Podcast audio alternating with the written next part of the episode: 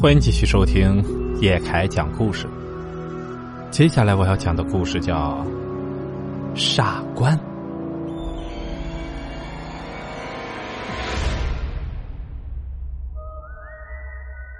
这件事情发生在九十年前后，那时我刚结婚不久，丈夫在林场工作，我也就跟着他一块去了林场生活。那一次是丈夫家的一个亲戚去世了。按照当地的习俗，亲戚朋友都得去煞馆。所谓的煞馆呢，是当地的一种习俗，就是在盖棺之前见死者最后一面。说实话，我并不想去。去世的是丈夫的远房亲戚，说起来我也就见过那么一面，也不熟，谈不上有什么感情。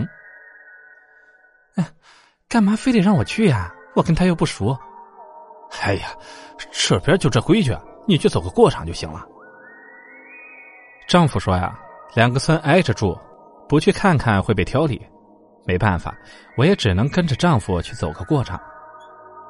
我们到的时候已经有很多人了，全都排着队，一个一个的从棺材旁边走过去看上一眼。我也跟着站在了队伍里，在我身前身后的那些认不全的亲戚们看上去都很伤心，有的抹眼泪。有的甚至做作的放声大哭。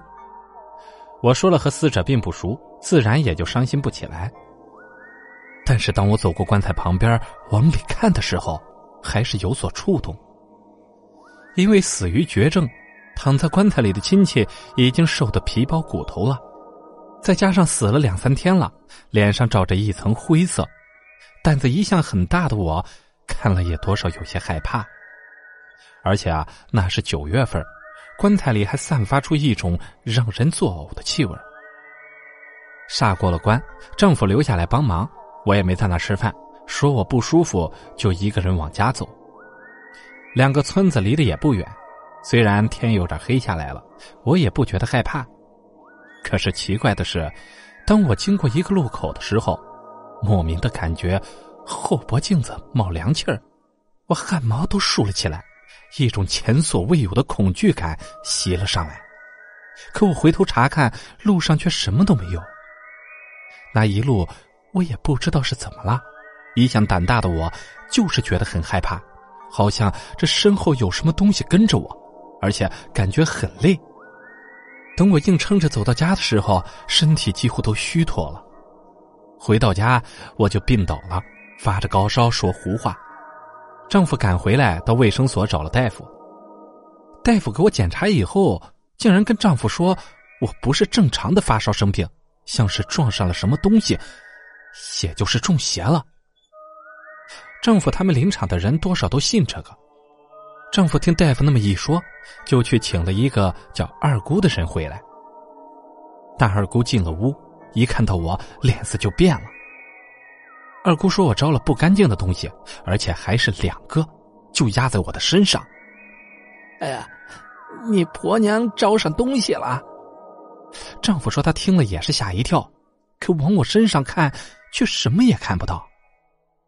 二姑说：“我身上坐着两个人，一个是刚去世的亲戚，而另一个是前些日子车祸死在路口的一个村里人。”二姑说：“一定是我先招惹了那个亲戚。”他找上了我，而那个出车祸的趁虚趴到了我的身上。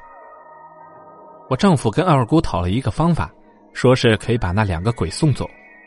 到了晚上，丈夫按照二姑教的，拿着一捆黄纸，从我的头上一直扫到脚下，然后就在我身上拍了一遍，嘴里还不停的念叨着：“呃，这些钱你拿去花，不要再缠着他了。”全都做完了。丈夫把那些纸带到了十字路口烧了。丈夫做完这些，我高烧就退了，人也清醒了过来。人虽然清醒了，可还是感觉浑身乏力，感觉还有一个人压在我身上。我，我还是觉得有人压在我身上。啊，是不是没有都送走啊？我丈夫只得又去把二姑请过来。二姑，您再给看看。这二姑也纳闷了，一般来说，纸也烧了，话也说到了，就该把鬼送走了呀。这不应该呀，怎么能送不走呢？二姑，又麻烦你跑一趟了。等二姑进屋，往我身上一看就火了，对着我的背后破口大骂：“你怎么还赖着不走啊？”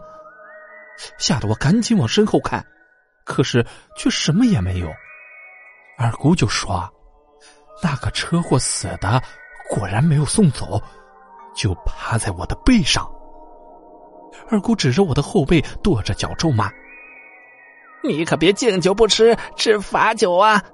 哎，去啊，把你家尿桶拿来！”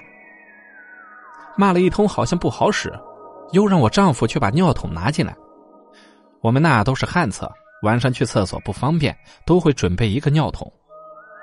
二姑一手提着尿桶，一手抓着一把黄纸，谈起了条件：是你拿钱自己走，还是我送你走？你自己选。我和丈夫什么也看不见，但听得出来，二姑和那个鬼没有讲好。然后二姑举着尿桶就要往我身上扣，还不走？那你就别走了。就在这时候，我感觉到身体突然一轻，二姑也放下了手里的尿桶，把黄纸递给了我丈夫，让他到路口去烧了。去把这个拿到路口烧了。啊，你那亲戚杀官的时候，你是不是没哭啊？二姑猜出了我在亲戚杀官的时候没有哭。我跟他不熟。我哭不出来啊！哎，呃，死者为大，哭不出来，也得挤几滴眼泪出来啊，要不然呐，他们会挑理为难你的。我那亲戚就是挑了我的理才会找上我，也让那个出车祸的赖上我了。二姑就说让我以后注意着点。从那次以后啊，我就再也没有杀过关了。好了，故事到这里就结束了。感谢您的收听。如果喜欢叶凯的故事，请帮忙订阅加关注。